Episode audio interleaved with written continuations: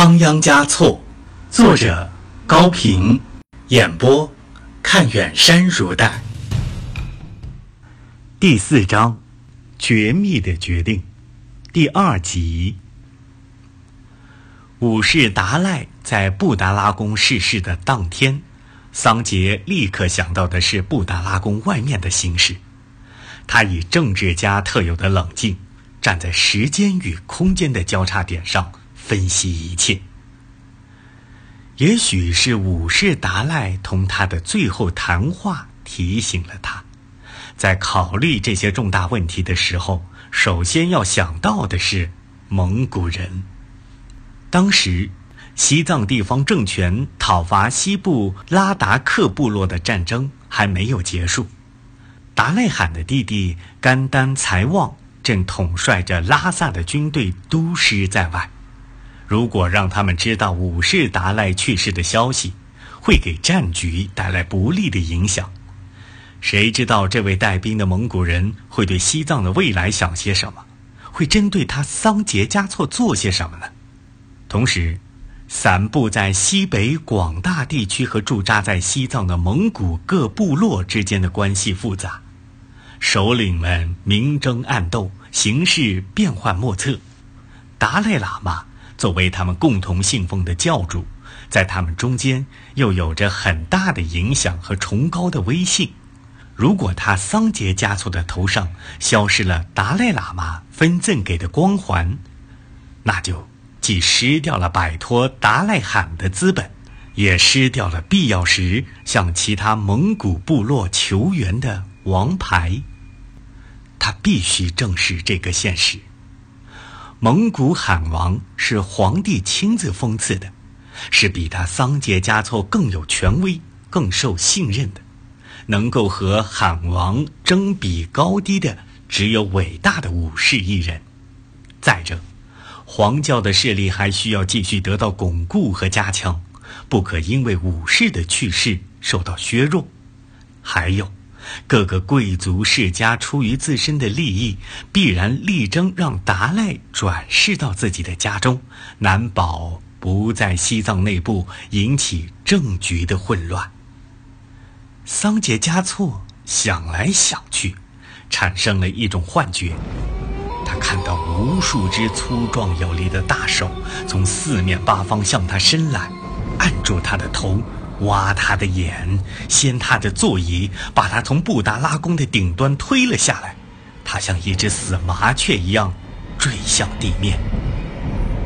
他惊恐万分，顿时冒了一身冷汗，整个胸腔空虚了，像一座半棵草也不长的、堆满了冰块的死寂的山谷。当他从幻觉中恢复过来以后，得出了一个肯定的结论：如果老老实实的宣布武士达赖圆寂的消息，那么他的权力必定由削弱而不稳，由不稳而失去。至高的皇帝和至尊的佛祖都难以降临到他的身边来支持他、袒护他。那时候。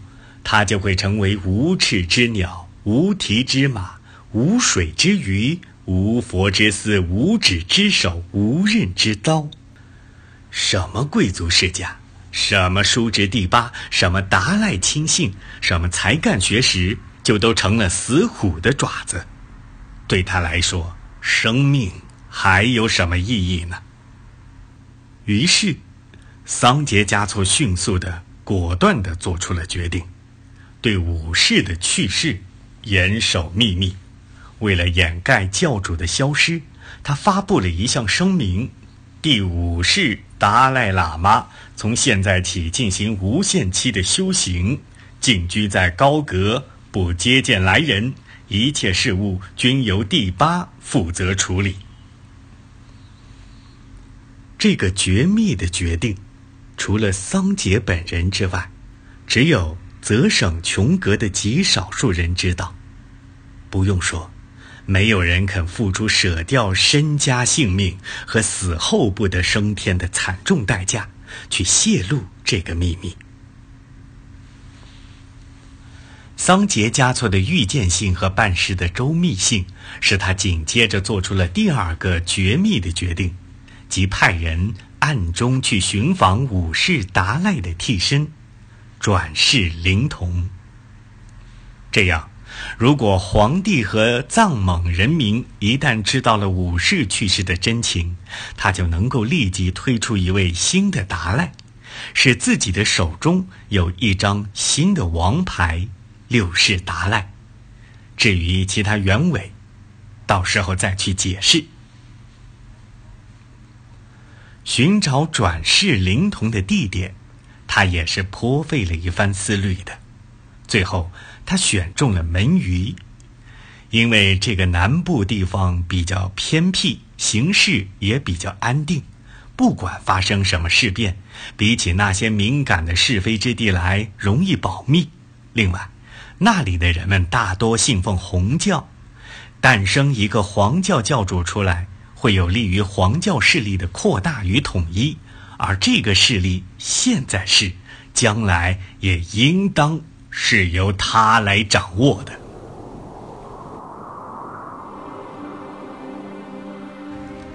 大雨突然停了，漫天的乌云像拥挤的马群，被无数条无形的鞭子抽打着，狂乱的惊涛四散。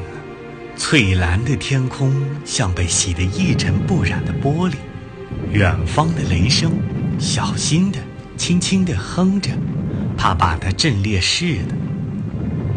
布达拉宫的上空搭起了一道弯弯的彩桥，每个人都以为吉祥的红会给自己带来吉祥的生活。